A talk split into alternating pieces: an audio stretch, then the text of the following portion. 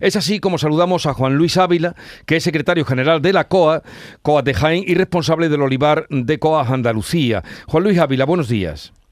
Hola Jesús, buenos días. A ver, ¿qué explicación tiene este censo agrario que, como ustedes han dicho, es eh, alarmante la pérdida de peso en la agricultura social y familiar?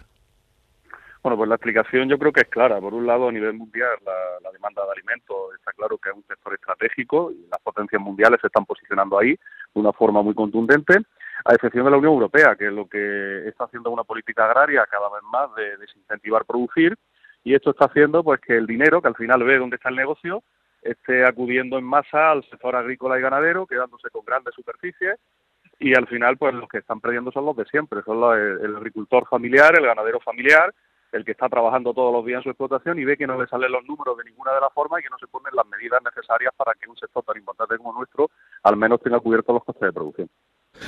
Estos datos que yo he dado, bueno, hay muchos en ese informe, pero son relevantes los dos, que además ustedes también hacen hincapié en la eh, cómo se ha reducido las explotaciones, el número de explotaciones y también eh, el número tanto ganaderas como agrarias, mientras por otra parte pues aumenta el total de, lo que está en producción.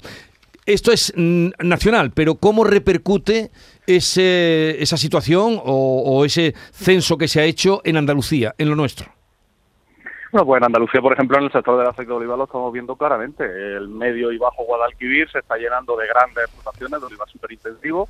En algunos casos son de agricultores profesionales y agricultores familiares, pero en la mayor parte de los casos son en, manos de fondos de inversión.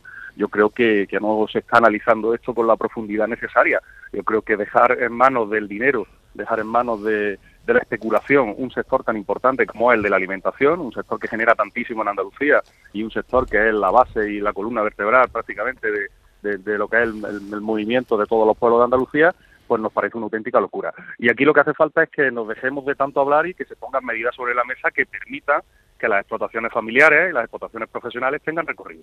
Y no puede ser que sigamos con unos costes de producción que han subido, pues en el caso de un olivarero medio de la provincia de Jaén de 20 hectáreas, eh, simplemente la subida del gasóleo, la subida de la electricidad y de los fertilizantes, pues supone 10 o 12 mil euros de subida, que es más de lo que renta la explotación. Es, mm. que esto no, no, no tiene más recorrido.